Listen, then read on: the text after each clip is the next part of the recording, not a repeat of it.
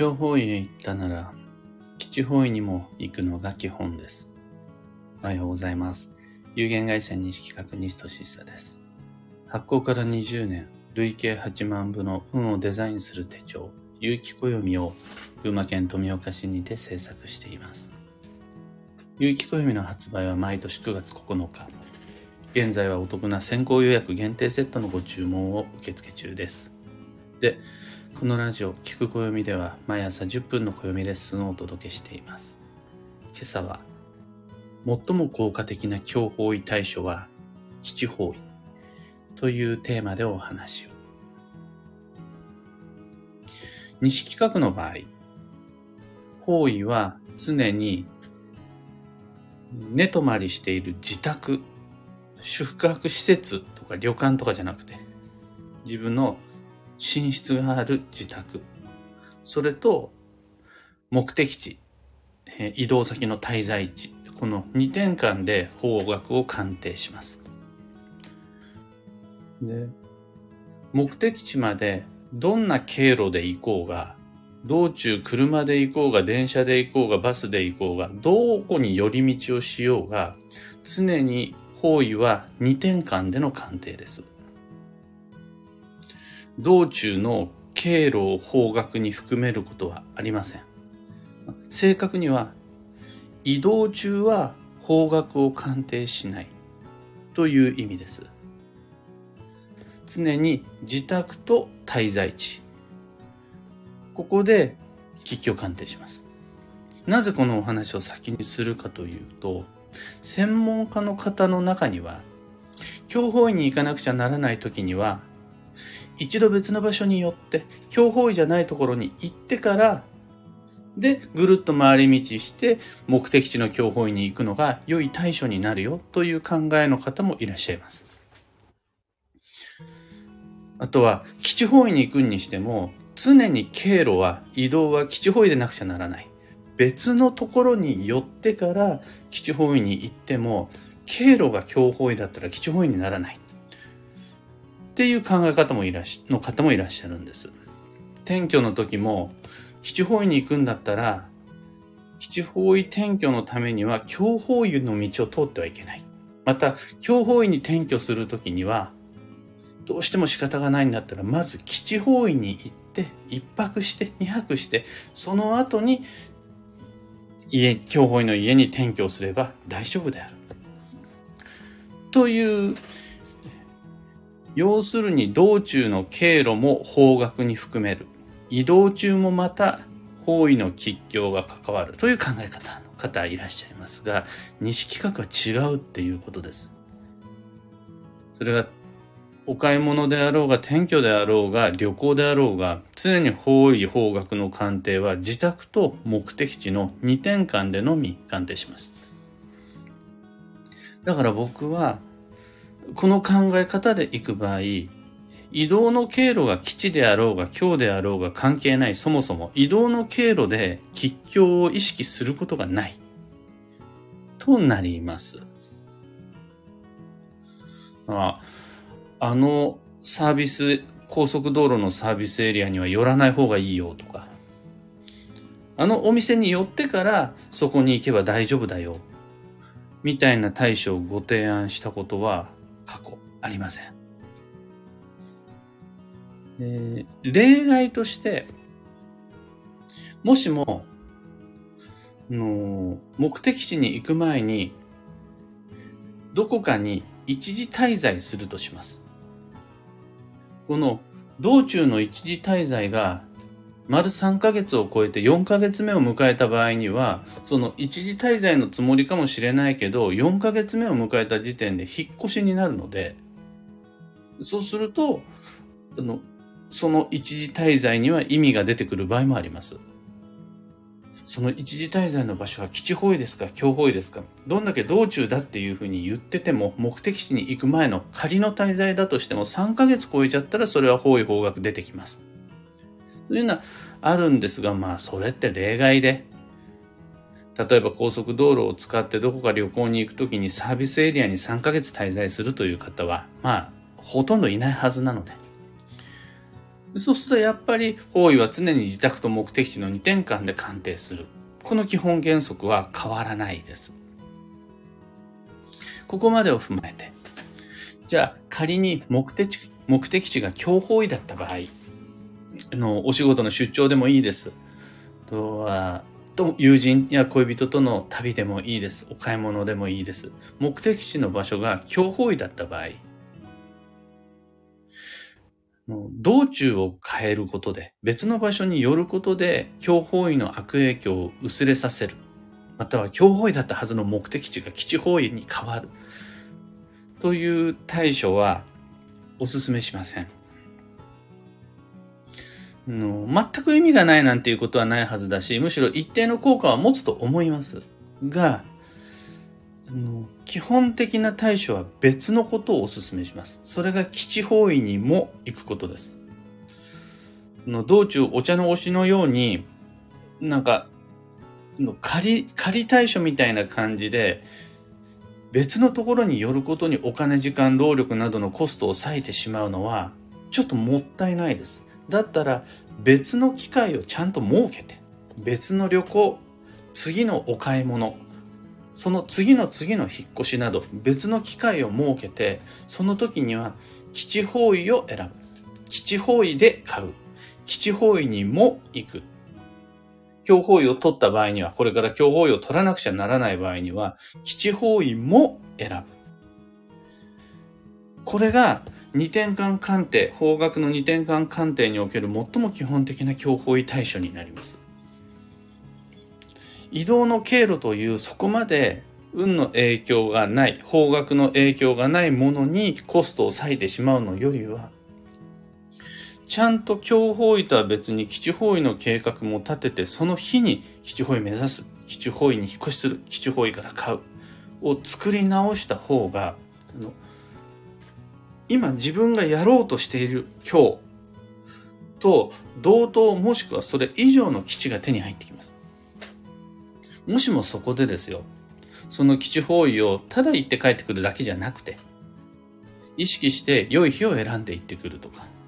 旅行だったらスパ、グルメ、ショッピングで、効能を高める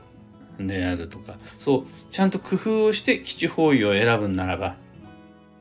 十分強方位の対処になるだけでなく、次の強方位に行かなくちゃならない時のための基地の蓄え、ストックさえできるようになります。だから僕だったら遠回りすることでかかる経費を基地方位へ出かけるための予算に回します。僕の場合をもっと言ってしまうと、どうせいつか強方位に行かねばならぬ時が人生において必ず来るので、その時のために事前に基地方位に行っておくっていうことさえします。また、行きもしない未来の強方位に備えて、基地方位に行っておくという対処です。そこまでいければ、これから先の強方位、恐れることなく行く必要がある仕事だったら行く。会いに行きたい人がいるんだったら迷わず会いに行く。そこでしか売ってないものがあるならば、強方位の心配をせず買いに行くができるようになるので、対処としても、またライフプランの組み方、キャリアプランの練り方としてもおすすめです。と、まあ、今朝のお話はそんなところです。二つ告知にお付き合いください。まず、有機暦先行予約限定セットに関して。2023年8月8日までご注文を受けたまわります。先行予約というのは、8月8日までにご注文いただけると様々な特典付きの暦プラス卓上カレンダー、このセットが手に入ります。8月の9日以降はご注文を受けたまわることができないです。発送の準備が始まってしまうので、一回そこで、あやな、な、発送伝票みたいなものを吐き出し閉めなくちゃならないんですよね。そうするとそういう期間限定で先行予約承りますよというのが今やっているこのキャンペーンみたいなものです。実際その暦が出来上がるのは8月のお盆過ぎぐらいです。今まさに一泊水星から九死火星まで9種類の年の運勢ができて、この後、各星の12ヶ月の運勢が完成すれば、それでおおむね原稿は揃うことになります。今日も基地方位の仙台にて原稿を書いている際、朝も原稿早めに起きて書きました。で、8月の下旬の発送となります。まだまだお時間ありますので、8月8日までに先行予約限定セットぜひご検討ください。二つ目のお知らせが各地での暦のお話し会に関して、昨日2023年6月22日の木曜日16時から天井の高いおしゃれカフェにて、えー、仙台暦読み開催しました。二人の方にご参加いただきまして、あの、僕個人としてはめっちゃ楽しくて、その後もウキウキで、あの、ウォーキングしながら宿に帰りました。み、みんなにも、あの、楽しんでもらえると嬉しいです。みんなの話いっぱい聞けたのがすごい良かったですね。日企画の出会いであるとか、普段、普段使いの暦、どんな風にみんな利用してるのかとか、もちろん質疑応答の時間もあったりして、僕はめっちゃ楽しかったです。次の機会が7月3日月曜日16時からの宇都宮。その次が7月11日火曜日の船橋。その次が9月の20日水曜日の大阪とお話し会は各地で続いていきます。9月20の大阪に関してはまだ告知、正式な告知始まっていません。7月の5日に、の専用のウェブサイトにて9月20日水曜日大阪の告知始まります。そちら始まり次第またお知らせします。有機暦先行予約限定セットも、暦のお話会も、詳細に関しては放送内容欄ご確認ください。さて、今日という一日は2023年6月23日金曜日超繁忙の6月18日目です。もう半分は過ぎて、残り3分の1とあと少しという感じ。今が本年度の最重要期間です。今年一番の頑張りどころを今僕たちを過ごしています。そこでは、基地方位満喫するのも良いし、与えられたお仕事、役割、責任、担当をとにかく頑張るっていうのもありです。すごくいい過ごし方です。は今年の運を踏まえるならば、意識して交際の予定を増やす。1個増やす。2個増やす。それだけでも運は動きます。どれも超繁忙の過ごし方としておすすめなので、自分にできること、できるだけ、スケジュール立てていきましょう。今日の幸運のレシピは、ペペロンチーノ。パスタだったらペペロンチーノかアラビアータ、そのピリ辛麺類が基地です。ラーメンだったら辛いラーメンだから、じゃあ例えば辛味噌とかオロションラーメンであるとか、あとはタイだったらトムヤムクンがあったり、仙台だったら麻婆焼きそばっていうのがあるらしいので今日ランチに探しに行こうと思います。麻婆焼きそば。次に、今日のキーワードが、整頓。あるべき場所に戻す。その心は、助けを借りっぱなし、助言を聞きっぱなしなのは、せっかくの相手との信頼を傷つけてしまう。相手に不安不信を持たせてしまう。評価を曇らせてしまう恐れありです。力を借りた時にはお礼が必要だし、知恵を借りた時には報告が必要です。以上、迷った時の目安としてご参考までに。ところで、毎朝スタンド FM から配信しているこのラジオは、Spotify、Amazon Music、YouTube、Audible、Apple Podcast などでもご聴取いただけます。普段使いのアプリの方でフォロー、チャンネル登録よろしくお願いします。それでは今日もできることをできるだけ、西企画西俊久でした。いってらっしゃい。エヌシャンティさんおはようございます。ゆうさん、おはようございます。石川さゆりさん、おはようございます。キーボードさん、おはようございます。今日のみんなの空は、曇り空全員曇り空。雨の方はいらっしゃらないんですね。僕が今いる仙台は曇り空です。の昨日あたりはポツポツと少し雨は降ったものの天気予報に反してそこまで大きな雨ではなく今日も楽しくウォーキングできそうです。ちょっと遠めのカフェを見つけてそこで原稿を書けるといいなと思っています。漢方花子さん、小川智美さん、花さん、空さん、おはようございます。たかさん、えみさん、ひでみんさん、タートルさん、バンドさん、おはようございます。いつもありがとうございます。オペラさん、おはようございます。先生、昨日のお話会ありがとうございました。とっても楽しかったです。暦の使い方、楽しく勉強させていただきました。とのこと。オペラさん、ありがとうございます。今日この後、笹かまと牛タン買って帰りたいと思います。の昨日のお話会ご参加いただいて、やっぱね、僕の悪い癖で、ちょっと勉強チックになってしまう。の、なんて言うんでしょう。せっかく来てもらったからには何かしらのお土産を持って帰ってほしくて、